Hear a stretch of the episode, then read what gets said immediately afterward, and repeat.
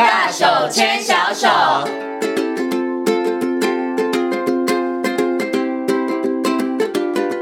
这里是教育广播电台，您现在所收听到的节目呢是遇见幸福幼儿园，我是简晴。接下来呢，在节目当中要进行的单元呢是大手牵小手的单元。很高兴的在今天的单元当中为大家邀请到的是西西亲子教育中心的职能治疗师徐玉婷老师呢来到节目当中哦。我们今天呢要跟所有的爸爸妈妈呢好好来谈谈，我们到底要怎么样从生活当中来培养孩子的训练孩子的感觉统合能力哦。首先呢，先跟徐老师问声好，Hello，徐老师你好。贤琴你好，各位听众朋友，大家好。嗯，今天呢，我们要邀请徐老师呢，来跟所有的爸爸妈妈谈谈哦，到底我们在日常生活当中可以。透过哪一些活动来训练孩子的感觉统合能力？那我们今天呢要来针对的也算是感觉统合里面算是很重要，还蛮重要的，对不对？好，是很多的孩子可能出现问题，大概都是在这三个部分上面。我们今天呢要来谈的是前庭觉、本体觉跟触觉。好，不过我想呢要先请徐老师，我们稍微简单的跟大家来介绍什么是前庭觉，什么是本体觉，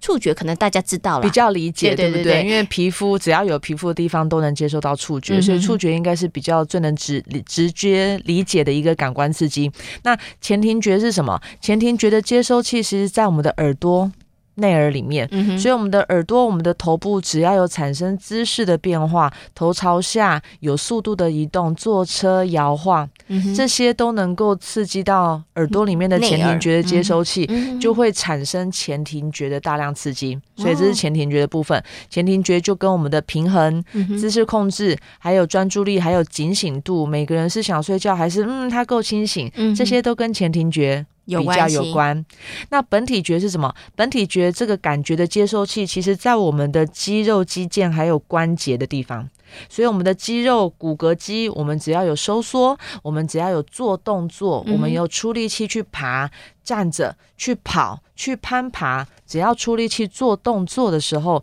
我们就接收到这样子本身身体的感觉。所以这个本体觉就像我们日常生活，你有时候做动作，你你去穿衣服，你去穿鞋子、袜子，其实你不需要用眼睛一直看。你眼睛不看的时候，其实你会知道我的手现在在，我要穿上去套进去，然后脚要拴进去。嗯，这个时候你用的感觉就是我们刚刚说的本体觉。哦，所以本体觉对于我们人体，我们在控制自己的动作，我要做多少的力气来完成这个动作，这样子的一个控制的这个部分跟本体觉非常有关。所以我刚才前情提到的触觉、前庭跟本体，是我们在谈感觉统合里面三个非常重要的一个感官刺激。嗯，因为它其实呢，刚刚呢，徐老师稍微说明之后，大家呢可以马上联想到，它其实跟我们生活当中很多的动作可能都有关系，对不对？比如说像刚刚前庭觉讲，它可能跟平衡有关，是。然后本体觉呢，它可能跟肢体的你的协调度可能也会有关系，对，对不对？然后呢，有的时候我可能会不小心用力，太用力推倒人家，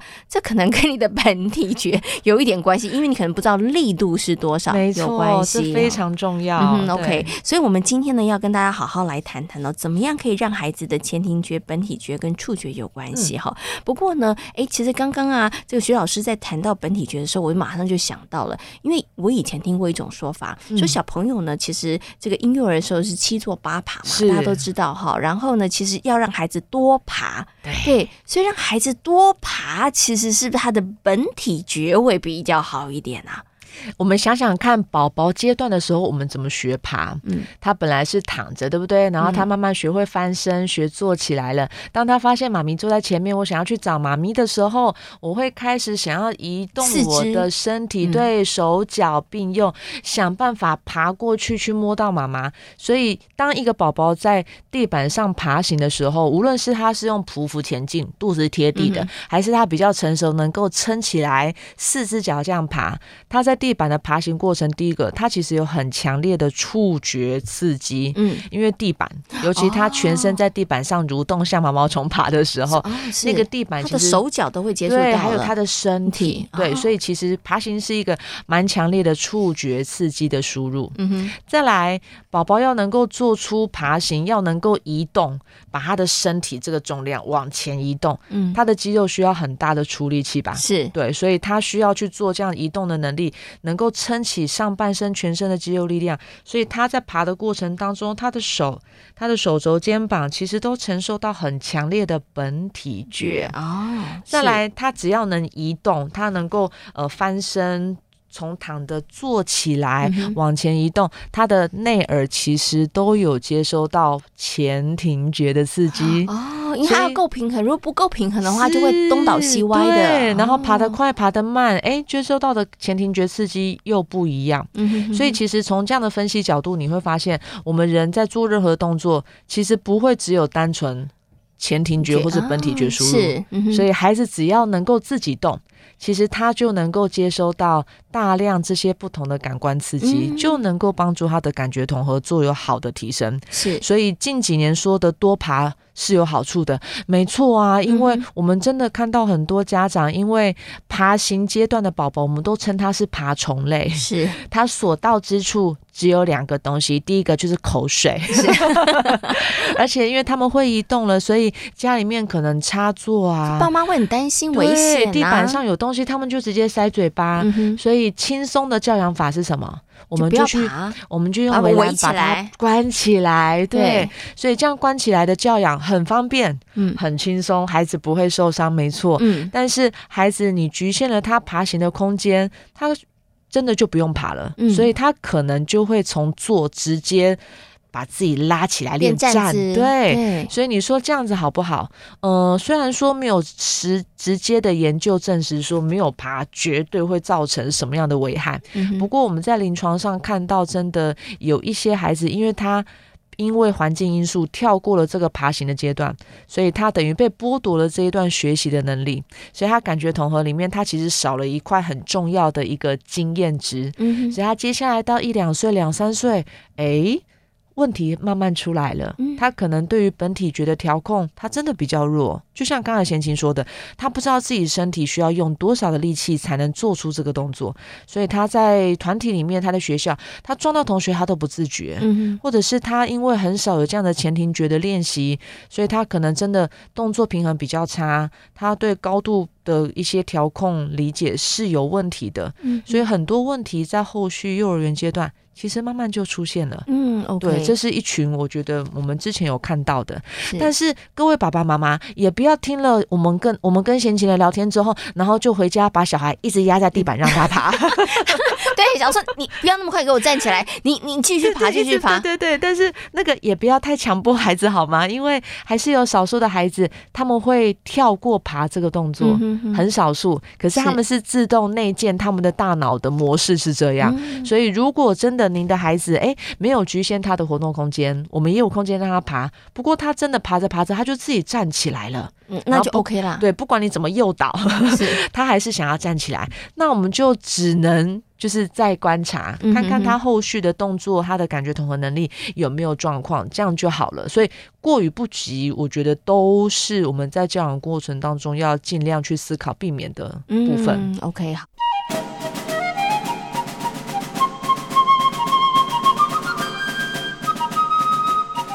但是我们刚刚谈到了这个前庭觉、本体觉跟触觉哈，刚刚啊我们有稍微介绍之后，我就想到，哎，有的小朋友啊，他们其实呢，对于这个危险，他其实比较没有办法感觉，嗯，这个也是他可能在这个可能前庭觉、本体觉或者触觉上面有问题吗？呃，所谓比较不能察觉危险，我觉得有一群是属于他的触觉可能敏锐度真的比较钝感。嗯，好，比如说有些孩子对触觉是太过敏锐了，所以他可能会嫌弃特定材质，他不喜欢某些特别的刺激，或者是你抱抱他，他其实勉为其难的被你抱，他不喜欢这样拥抱的感觉。嗯、这是一群针对触觉可能比较过度敏感的孩子。那就有另外一群孩子，他对于触觉他真的非常不敏感，甚至所谓的我们到临床上说的所谓钝感，嗯，就是他摸到的东西，其实他不能能够区辨，我现在摸到的是笔还是我的毛巾。嗯，所以他在触觉的区辨跟察觉能力真的是比较弱的。所以你可以想象，如果他的察觉能力、侦测能力这么的差，那我今天又处在一个环境里面，我自然就没有办法去察觉到，哎，这个摸起来很烫哦，嗯、我们要离他远一点。哎，旁边那些有什么样的不同的感觉刺激，他们的察觉警谨慎真的是比较天生比较弱一点点，嗯、所以这个时候其实就会牵涉到每一个孩子他天生内建的他的 CPU 的模式，其实本来就不一样。所以爸比妈咪，我觉得最重要的是要试着陪孩子成长的过程，你要去观察您家孩子是属于比较敏感的。还是他针对触觉或前庭觉是比较钝感的，嗯、哼不同孩子的类型、个性，我们后面因应的一些教养跟引导方式绝对不会一样。嗯，所以无论是气质这个角度来看，或者是感觉统合这个角度来看，我觉得都是一样的概念。嗯，OK，所以真的每一个孩子其实都是独立的个体，连发展也是，好，连触觉的部分上也是。你不要想说，哎，你的孩子触觉有问题，其实他这么敏感。可是我的孩子触觉有问题，可是他这么钝感，其实这都是属于触觉的发展上面，其实是有问题的哈。嗯，OK，好，这个呢都是提醒爸爸妈妈啦，而且其实我觉得这也是呢考验你们的亲子关系够不够紧密的时候。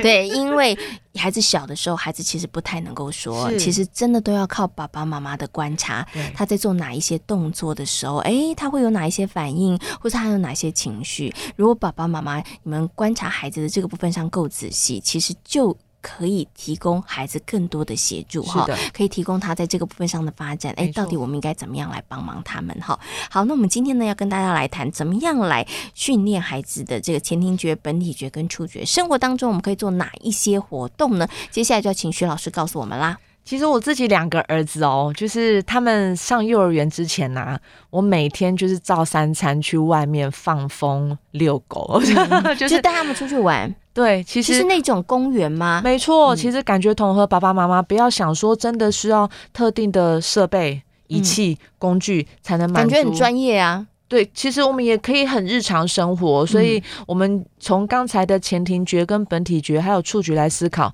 我们想想看，公园里面哪些设施可以满足孩子这些感官刺激？嗯，每一个公园都有。公园里面必备的东西，第一个溜滑梯，对，这一定有。荡秋千，嗯、对，所以有些孩子可能他小时候他很不敢溜滑梯、荡秋千，但是爸比妈咪每天带他去公园玩，陪着他、抱着他、鼓励他、牵着他，慢慢的孩子练习，发现好像没这么可怕，嗯，所以他的那个大脑 CPU，他就慢慢的去适应、去接收，原来这样子的前庭觉，其实能够慢慢的我们能够处理消化。他就越来越不会害怕，越来越熟悉，嗯、他就慢慢能够掌握这样子速度感的一个感觉刺激。是，嗯、所以公园里面还有什么？公园里面现在很多那些就是共融的公园啊、游乐场，我觉得很棒的是很多的沙坑或者是像攀爬的一些设施，嗯、所以沙坑。很直觉的，可以提供给孩子触觉很多的触觉，所以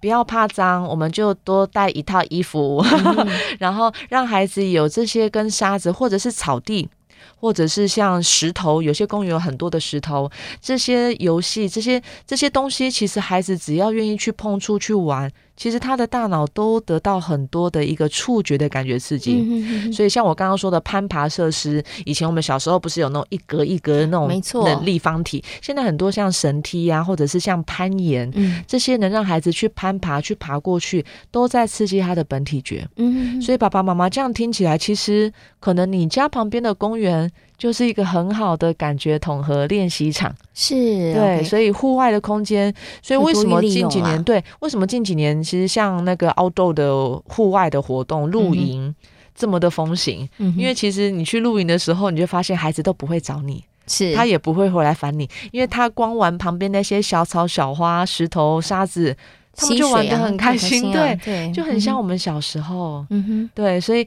感觉统合实际生活层面，其实就是多带孩子去接触大自然，嗯哼，所以爸爸妈妈，如果您的孩子还小。真的不要怕热，嗯、我们真的要带着孩子一起去户外，多进行一些游戏活动。其实这些活动都能够满足孩子在感觉统合里面他所需要的各种不同感官刺激。嗯，所以感觉统合的训练活活动没有您想象中这么难。嗯，所以我觉得户外的公园或者是户外的一些任何的活动，这是首选。是第一个。哦、OK，好。其实我以前觉得，哎，公园为什么都要玩这些什么溜滑梯啊、荡秋千啊、摇摇马啊？为什么有绳梯啊？但我现在知道了，其实它对于孩子的感觉统合发展来讲，它其实提供了很多面向不同的这个刺激。所以其实也要鼓励爸爸妈妈，除了带着孩子们到公园之外，也鼓励孩子多玩玩不同的项目。对对，这个其实也是很重要的。没错，所以前贤琴刚刚提到一个重点，就是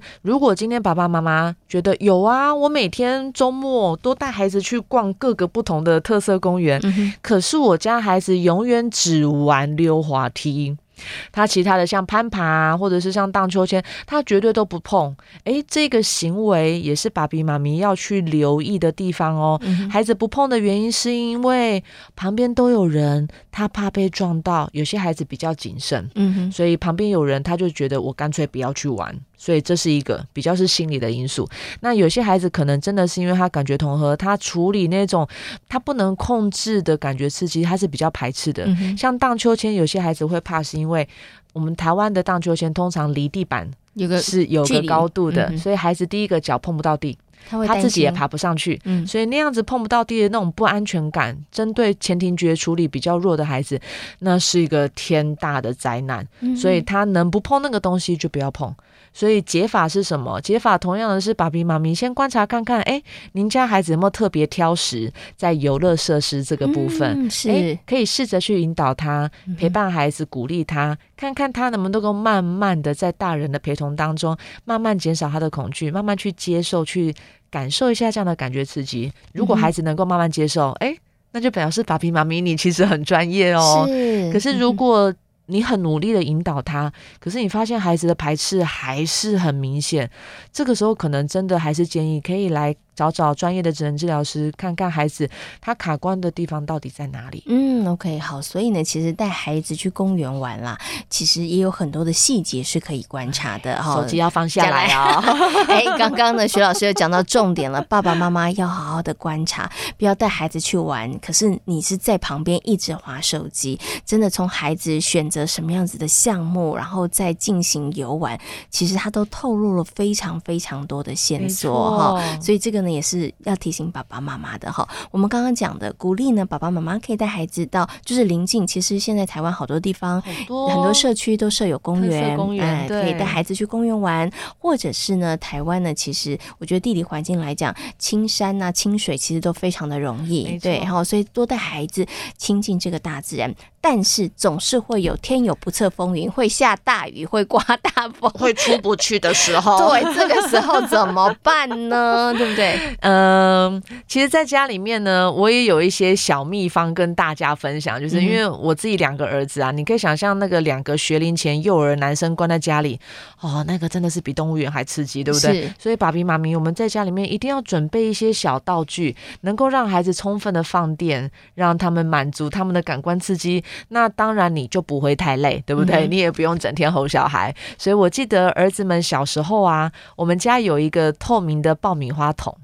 然后爆米花吃完洗干净之后，那个桶子里面我放了很多豆子。嗯哼，爸爸妈妈去市场可以看到有绿豆呀、红豆啊、豆花生、什么毛豆，嗯、大大小小，我就会买个半斤一斤，就放在那个桶子里面。嗯哼，所以那就会成为一个现成的一个豆豆箱，是它就会变成一个触觉游戏箱。啊、所以爸比妈咪可以准备你们家不要的铁汤匙啊，奶粉罐里面的奶粉那个匙有大有小，你可以准备一些容器。孩子就会直接玩起来，扮家家酒，或者是他的手可以伸进去去摸爸爸妈妈藏在里面的小积木、小车子，哦、是，所以他的手伸进去去抓、去摸的时候，其实那个桶子就提供给宝宝、给孩子很多很多的一个触觉回馈。嗯，所以那样的豆豆箱，如果你怕豆豆洒的到处都是，我们就最后再跟孩子一起收。就好了。对，可是就是给他一个空间，嗯、再不然就是让他坐在浴缸里面玩，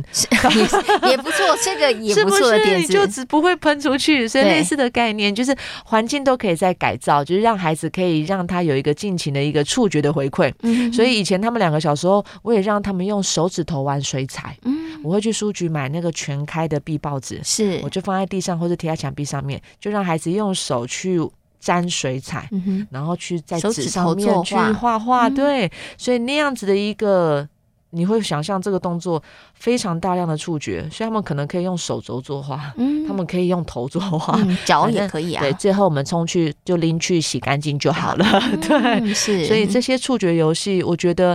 不管几岁的孩子，应该都会非常 enjoy 在里面。嗯、那针对前庭跟触呃前庭跟本体觉的这样的游戏，我觉得在家里面很好用的一个设施是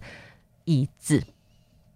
家里面椅子一定会超过一张嘛，对不对？当然。所以如果我们把大人做餐桌那种餐椅，嗯、我们把它摆成一直线，请孩子从下面钻进去，那就会变成一个山洞；请孩子爬上面钻上去，爬过去，又变成一个高架桥。是。所以这样子的一个攀爬过程，所以。随着孩子的能力进步，你可以要求他第一个要走下面，第二个要上天桥，第三个走地下道。啊、所以这样子一个活动姿势的转换，其实都在丰富孩子的前庭跟本体觉。因为那个椅子狭小空间，孩子的大脑就要去思考计划：我要怎么样缩着头、缩着身体？我要怎么样移动才能钻过那个椅子，不会把椅子撞倒？嗯，所以这种很像小猫小狗会玩的游戏，其实针对学龄前幼儿，他们一定会非常爱。嗯，所以如果爸比妈咪家里面有纸箱，哎、欸，也很、啊、你也不要丢掉哦，对你就前后打开一个洞，它又变成一个现成的山洞了。是，所以孩子也可以在里面画画。嗯、所以这样讲起来，你会发现家里面其实也有一些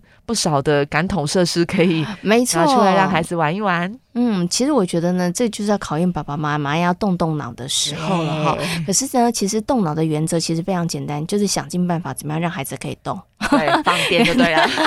是可以哎爬，然后可以呢，不管是在地上爬还是往上这个爬，对，对你只要稍微思考一下，我怎么样可以利用家里面现成的一些工具或是道具，可以让孩子其实有规律性的爬。那其实对于孩子来讲，他其实就是一个很好的训练。是的哈，OK，好，所以呢，我们今天跟大家谈。谈到了怎么样来训练孩子的这个前庭觉、本体觉跟触觉，其实最重要的原则就是放大胆的让孩子去做，不要怕脏，不要怕脏。好，而且其实只要确定孩子是在一个安全的范围之内，爸爸妈妈其实就可以放心了哈。今天呢也非常谢谢呢徐老师在空中跟所有听众朋友所做的精彩的分享，谢谢徐老师，谢谢大家，拜拜。